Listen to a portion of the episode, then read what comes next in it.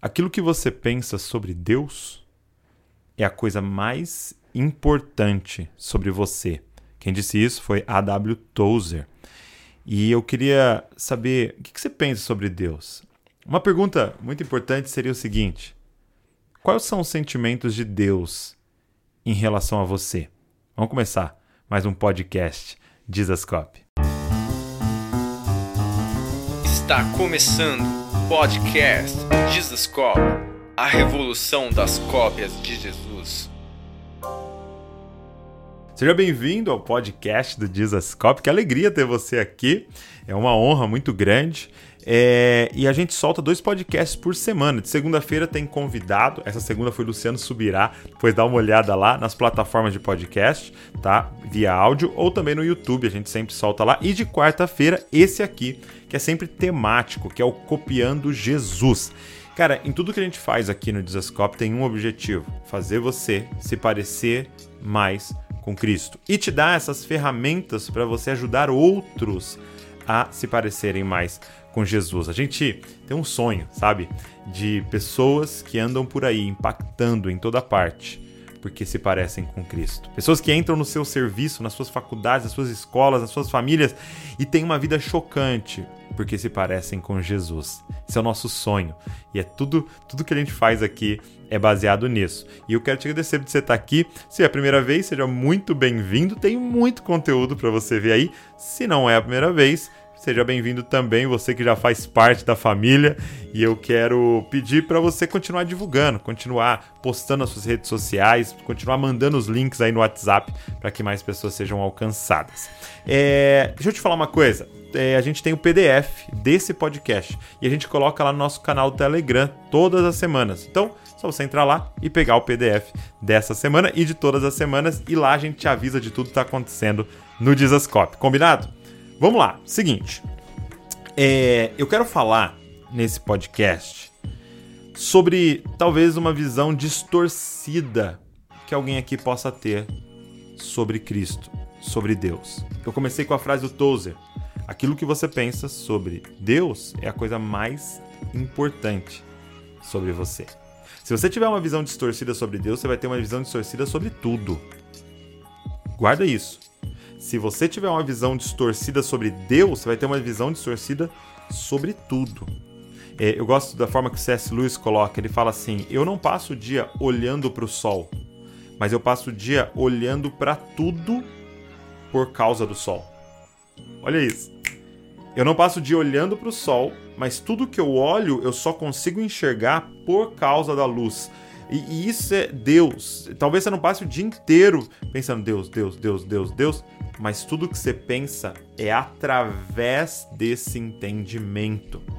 E o que, que me inspirou a gravar esse vídeo aqui? É, foi esse livro aqui, ó. Eu vou mostrar só a contracapa para você, calma. Só no final eu vou te mostrar qual livro é esse, tá? Só a contracapinha aqui. E se você pular pro final Não faça isso. Ouça primeiro o que eu quero falar para você, depois eu te mostro qual é esse livro aqui, tá? Não pula pro final do vídeo ou no final do podcast aí do áudio, tá? É... Então é o seguinte. É... Eu, eu tava lendo esse livro, eu, a Val, a galera aqui no Desescope, e mexeu muito com a gente. Porque esse livro aqui fala sobre o coração de Jesus. Presta atenção nisso. O coração de Jesus. Foi, foi escrito muita coisa, muitas coisas sobre as obras de Cristo, o que, que ele fez e toda a teologia por trás disso, mas aqui está falando sobre Jesus por dentro. Qual é o coração dele por trás das obras, por trás da doutrina, por trás de tudo? Quais são os sentimentos de Jesus? E, e eu achei necessário gravar esse vídeo, esse podcast aqui, por, por, por um motivo. É, eu acredito que muitas pessoas têm uma visão distorcida de Deus e por isso não vivem de forma plena um relacionamento com Ele e não vivem de forma plena as suas vidas. Cara, nós fomos criados à imagem e semelhança. Então, uma visão distorcida dele é uma visão distorcida de você, porque você é a imagem dele. Você foi criado para ser semelhante a ele. Então, eu, eu, acredito que uma grande estratégia de Satanás, presta atenção nisso que eu vou te falar, uma grande estratégia do inimigo das nossas almas se ele não consegue te fazer ser um ateu, alguém que quer riscar Deus, matar Deus da sua vida, não, não existe, acabou. Se ele percebeu que ele não consegue isso, pelo menos ele vai distorcer quem é Deus. Por exemplo, Gênesis 3, com Eva, ele não conseguiu fazer Eva, Adão serem ateus, porque Deus aparecia para eles. Né? Eles andavam com Deus. Então, pelo menos, ele quer que eles tenham uma visão distorcida de Deus. Ele chega, olha esse diálogo. A serpente chega para a mulher e fala assim para ela: presta atenção nisso. É verdade que você não pode comer de nenhuma árvore? Olha o que a serpente diz para a mulher: é verdade que você não pode comer de nenhuma árvore? O que, que ela estava implantando no coração da mulher? Uma mentira sobre Deus. Mentira de que Deus é um estraga prazer. Olha o que a serpente estava dizendo. Você tem um Deus que fez a fome e fez milhares de árvores e te disse: é proibido comer todas as árvores. Você tem um Deus mau, um Deus estraga prazer. Ele está tentando distorcer a imagem de Deus no coração dela. Isso é muito sério. É a mesma estratégia até hoje. Ele quer que você tenha uma visão distorcida sobre Deus, porque se você tiver uma visão distorcida sobre Deus, você vai ter uma visão distorcida sobre tudo. E deixa eu te falar quatro mentiras que ele contou para nós. Quatro mentiras sobre Deus que ele contou para nós. Primeiro, é, pensa comigo. Quem é mais provável que irá rejeitar alguém que é pobre, que está na miséria? Alguém de classe baixa, alguém de classe média ou alguém de classe alta? Quem você acha? Tá passando alguém de classe baixa perto de um mendigo. Tá passando alguém de classe média perto de um mendigo. Tá passando alguém de classe alta perto de um mendigo. Quem você acha que é mais provável que vai rejeitar aquele, aquela pessoa que está na situação de rua?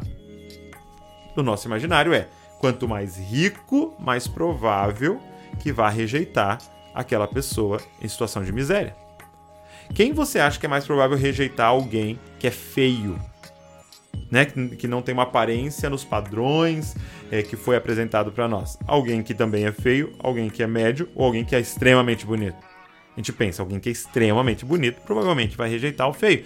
Então a gente tem essa mentira dentro de nós. Quem provavelmente vai mais rejeitar o pecador? Quem é mais santo. Quando eu descubro que ele é santo, santo e santo, eu penso, ah, ele vai me rejeitar, porque eu sou pecador e quanto mais santo, mais provável que vai rejeitar o pecador. E a gente acha que ele está nos rejeitando. Segunda mentira, presta atenção. A gente acha que Deus nos suporta. Muita gente acha que Deus. É, é Deus te ama. É, ele ama, mas assim, é porque tem que amar, né? Tipo, eu sou filho tal. É fazer o quê? A gente acha que Deus não suporta. O autor aqui coloca, de uma, ele faz uma figura muito interessante. Ele fala: é, muita gente acha que Deus se aproxima da gente com o nariz tampado. É, vem, vem, vem. Vamos lá, vamos lá, vamos lá. Ei, aceita Jesus aí. Porque ele suporta a gente. Terceira mentira. Muita gente acha que Deus está decepcionado com ela. Tem esse sentimento constante. Deus está decepcionado comigo por algo que eu fiz ou por algo que eu deixei de fazer. Pô, não tô orando o suficiente, eu não tô lendo Bíblia o suficiente.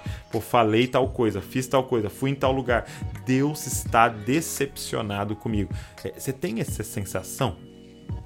Você tem esse sentimento de que Deus está decepcionado com você? E eu quero te mostrar hoje que isso é uma mentira. Quarto, e ele coloca até aqui na contracapa o autor. Deus é econômico com o que ele dá. Deus é econômico. Isso é uma mentira que Satanás fica tentando contar. Gênesis 3, sabe o que ele fala para a mulher? Ele fala assim: come aí do fruto. Ela fala: não, não pode. Ele fala assim: é, é, ela fala, né? Se a gente comer, a gente vai morrer. Ele fala: vocês não vão morrer. Na verdade, vocês vão ser como Deus. Sabe o que ele está falando? Deixa eu te, te interpretar para você. Ele está dizendo assim: Deus está escondendo algo maravilhoso de vocês. Deus é um Deus mesquinho. Ao invés de dar tudo para vocês, ele está escondendo uma coisa de vocês maravilhosa. Deus é econômico. Ele até dá, mas ele dá em uma escala menor. Ele é econômico no amor, ele é econômico na graça, ele é econômico na misericórdia. São mentiras, cara. E se você se identifica com alguma delas, deixa eu falar algumas coisas para você hoje. Eu queria que você entendesse o coração de Jesus. E o texto o texto que o autor usa aqui no livro, né, que foi a minha inspiração aqui para hoje, é Mateus, capítulo de número é 11, tá? E o versículo 29. Olha só, Mateus 11, 29. Diz assim, olha. Tomai sobre vós o meu jugo e aprendei de mim, que sou manso e humilde de coração, e encontrareis descanso para sua alma. Deixa eu te falar sobre o coração de Jesus. Meu irmão, é, tem mais ou menos mais de 60 capítulos os quatro evangelhos. Tem um versículo falando sobre o coração de Jesus. Porque o coração, presta atenção nisso, o coração na Bíblia, é, essa figura do coração na Bíblia, fala sobre o centro vibrante de tudo que a gente faz. Tá? O coração é esse centro vibrante de tudo que a gente faz. O coração é aquilo que motiva todas as nossas escolhas. Gente, é, é, não é penso logo existo, é amo logo existo. A gente não escolhe baseado só no nosso intelecto. Posso dar um exemplo aqui? É, é, quantos aqui sabem que coca faz mal?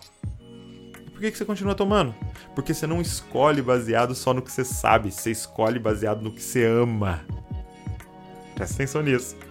Então, o coração é o centro vibrante de tudo que a gente faz. E a pergunta então é essa: que está no coração de Jesus? O que está no centro vibrante de todas as escolhas de Jesus, de Deus?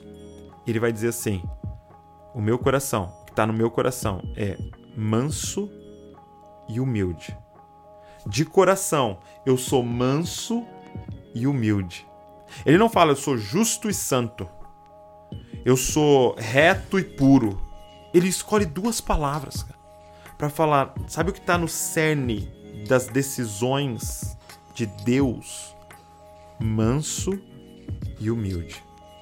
Manso, essa palavra manso aqui, no original grego, é, é, ela aparece quatro vezes na Bíblia. Nesse texto aqui, aparece em Mateus 5,5, que é bem-aventurados os mansos, porque darão a terra. Então fala ali de dessa mansidão.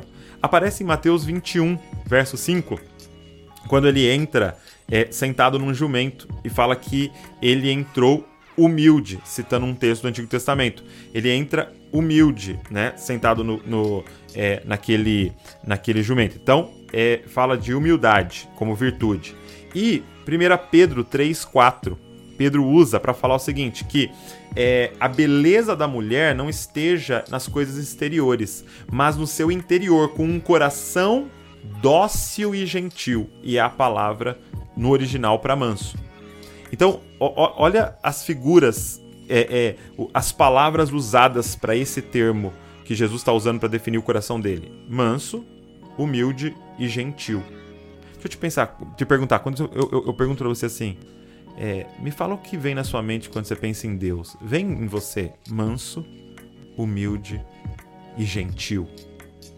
Ele está dizendo: esse é o cerne do meu coração. Dócil, gentil. Mas aí ele usa uma segunda palavra, humilde. Essa palavra no original, humilde, ela não faz referência à virtude da humildade, né? Aquele oposto do orgulho. Ela faz referência a rebaixado pelas circunstâncias da vida. Sabe quando a gente fala assim, é, poxa, fui numa casa do fulano ali, uma casa tão humilde. Pô, tem uma família que a gente tá ajudando, uma família uma situação, né? É uma família tão humilde. É nesse sentido de escassez a figura desse humilde seria de alguém que não impressiona socialmente, que não é o centro das atenções, de que os olhos dele, é, é, que os olhos não estão focados nele. Ele não faz nada para chamar atenção para ele. É como imagina alguém chegando numa festa e não se comporta para ser o centro da atenção da festa. Ele está dizendo: esse é meu coração. E sabe por que que ele é humilde? Porque em nenhum momento os olhos dele estão nele mesmo. Em todos os momentos, os olhos, a atenção dele está em nós. É como que ele dizendo: Eu estou completamente focado em vocês. Eu quero vocês. Eu quero tocar na vida de vocês. Eu quero curar vocês. Eu quero ter um encontro com vocês. Eu quero me relacionar com vocês. Gente, será que você não entendeu errado Deus? Será que você não entendeu errado Jesus? o coração dele, o centro do coração dele é manso, humilde, gentil, dócil e aquele que não é, é, é que chega completamente desprovido de vaidade. Será que você não tinha entendido um Deus carente, que tá lá no céu, falando, vou criar um ser para ficar me adorando aqui. Quando ele errar, eu mando ele pro inferno. Não. Nosso Deus, presta atenção nisso. Nosso Deus é autossuficiente. O nosso Deus não precisa de nós. O nosso Deus não precisa de nada. Aí você perguntou para que, que ele me criou? Presta atenção, nosso Deus não precisa de nada. Ele já era pleno antes da gente existir. Ele já era completo antes de criar todas as coisas. Ele estava satisfeito nele mesmo. Ele é autossuficiente, ele é autoexistente. E aí você pode pensar, meu Deus, mas que notícia horrível, né? Deus não precisa de mim. Não é notícia horrível, é a notícia mais maravilhosa do mundo. Porque se ele não precisa de você, significa que ele te criou porque ele te quer, te deseja. Ele não tá fazendo networking com você. Ó, eu te crio e você faz um negócio para mim. Não, eu quero você. Eu desejo você. Eu amo você. Esse é o coração de Deus. Ei, Deus não tá chegando perto de você com o nariz tampado para te suportar. Ele deseja você. Mas Douglas, e as minhas mazelas? Douglas, e, e, e as minhas misérias? Ele deseja a sua miséria. Guarda isso que eu vou falar agora para você. Presta atenção nisso. O autor fala um negócio muito forte. É as suas misérias, sua, o seu pecado, os seus problemas é a maior alegria de Deus. Não, você não tá entendendo. Você, você, eu sei que parece errado isso aqui que eu tô falando, mas deixa eu te falar uma coisa. A sua miséria, os seus problemas, a sua, a, a, é, é, os seus defeitos fazem a alegria de Deus. Não quando você erra, quando você peca, quando... não, quando você entrega para Ele. Olha, olha o que ele vai dizer nas parábolas de Lucas 15. A maior alegria no céu quando um se arrepende do que 99 que não precisam de arrependimento. Ele está dizendo que arrependimento, entregar sua miséria para Ele, patrocina a festa do céu. Douglas, eu não tô entendendo. Deixa eu te, te explicar aqui com um, um, exemplo que o autor usa. Ele fala assim: olha, é, imagina que você é um médico, você conseguiu o equipamento e conseguiu a cura para uma doença que está matando um monte de, de índios, ok? Você vai pro meio do mato com o equipamento, com a cura e instala tudo lá. Quando chega alguém com a doença, você fica, ai, fazer o que, vem? Ou você vibra por dentro porque você tem a solução. A alegria desse médico é o doente. Não porque ele ama a doença, mas porque ele ama resolver o problema daquela doença. Ei, Satanás mentiu para nós, dizendo que Deus está assim em relação a você, só para você não ir para ele, porque ele sabe que se você for para ele com a sua miséria, ele pega a sua miséria e transforma em graça, misericórdia, santidade. Sabe, às vezes as pessoas falam, cara, eu não consigo orar porque olha o que eu fiz. Aí eu não consigo ir pra igreja porque olha o que eu fiz. Eu não consigo ler Bíblia porque olha o que eu fiz. Sabe qual é a figura para mim? É como alguém dizendo assim, cara, eu tô muito sujo para tomar banho. Cara, eu, eu caí na lama hoje, como é que eu vou entrar naquele chuveiro? Ei. Ele é a solução da sua vida, cara. Ele é quem vai te limpar, ele é quem vai resolver esses pecados, ele é que vai tirar essa dor. Corre para ele. Ele não tem um dedo apontado, ele tem os braços abertos para te receber. Deixa eu te mostrar uma coisa. João capítulo de número 17. João 17 é um dos textos mais incríveis das escrituras. Por quê? Porque é a oração sacerdotal. Jesus está orando. Então, João conseguiu registrar para nós, aqui no capítulo 17, Jesus orando. Ou seja, nós estamos agora entrando aqui no lugar onde Deus está falando com Deus. Deus está falando com Deus aqui agora.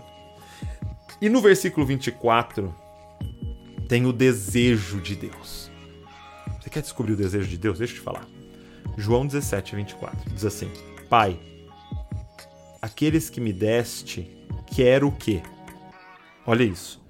Ele vai revelar agora para nós qual é o desejo mais profundo do coração dele. Pai, deixa eu te falar o que eu quero, o que eu desejo. Deixa eu te falar o meu desejo. Então, prepara agora para o desejo do coração de Deus. Olha isso. Pai, aqueles que me deste, eu quero, eu desejo, eu anseio que, onde eu estiver, também eles estejam comigo.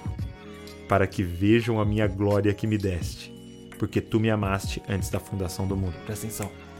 O desejo do coração de Cristo, o desejo do coração de Deus é casar com você. Mas Douglas, não está escrito isso. Deixa, deixa eu te mostrar. Onde eu estiver, que também eles estejam comigo. Isso aqui é um pedido de casamento. É eu chegando pro pai da Val e falar: Eu amo tanto ela, senhor Sabino, que eu quero morar com ela. Ele está dizendo: Pai, me dá eles de presente. Você é o presente. Ah, mas, mas ele, ele, ele tá falando com os perfeitos? Não, ele tá falando com os pecadores, com os amargurados, com os endividados, com os destruídos, com os abatidos. Ele tá falando comigo, tá falando com você. Ele tá dizendo, Pai, eles são o meu presente, eles são a minha alegria, eles são a minha noiva. Ele quer casar com você. Esse é o desejo do coração de Jesus aonde eu estiver que eles estejam. É um pedido de casamento. E a pergunta hoje é se você aceita esse casamento, cara. De fazer uma aliança com Ele e passar a ter um relacionamento profundo com Ele. Jesus, Deus não está decepcionado com você porque você não é surpresa para Ele. Sabe qual é a decepção dele? Se você acha que Ele está decepcionado com você e você não entrega o coração para Ele. Se Jesus está decepcionado com alguma coisa, é com aqueles que não reconhecem que precisam dele. Jesus estava decepcionado com os fariseus, com os religiosos que achavam que não eram pecadores, que não estavam doentes e ficavam fingindo. Ele disse: Eu vim para os doentes. Então, se você reconhece sua doença, vem. Qual é o pré-requisito, Douglas? Sua miséria. Qual é o ingresso para a festa? Sua miséria. É reconhecer: Filho de Davi, tem misericórdia de mim. Eu preciso de você. Esse é o coração de Jesus em relação a você. Sabe, o que me inspirou muito e mexeu muito comigo para fazer esse vídeo, a gente até fez uma jornada, eu e a Val, foi esse livro aqui, ó. Deixa eu mostrar para vocês. Manso e Humilde. Na verdade, já tinha um, um, um spoiler aqui, ó. mensagem subliminar.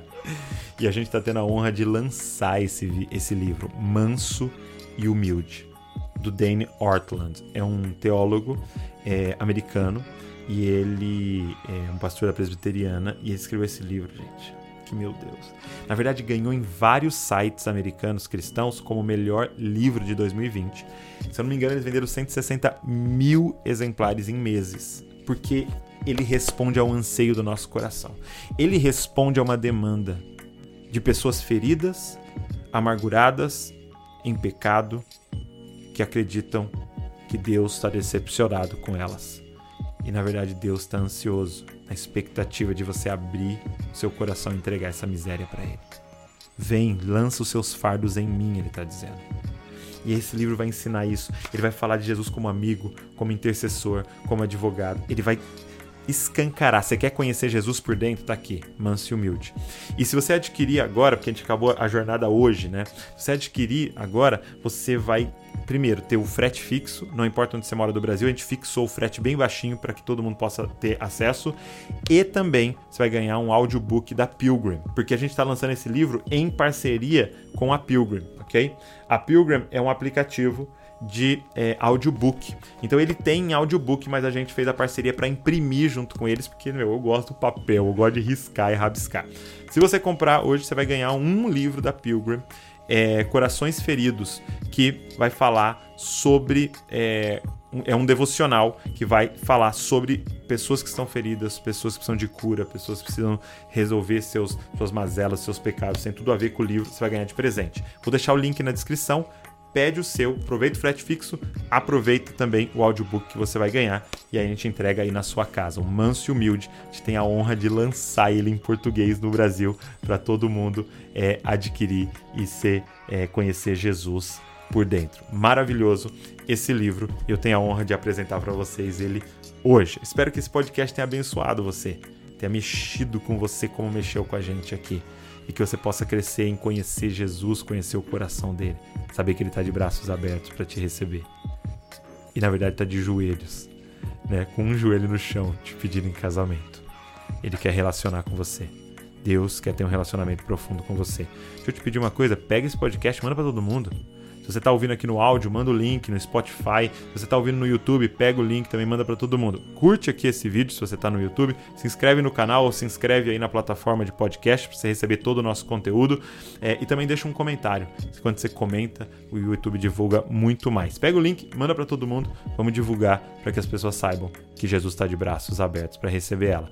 Deus abençoe você e não se esqueça, você é uma cópia de Jesus, por isso copie Jesus, copie Jesus e copie Jesus. Valeu!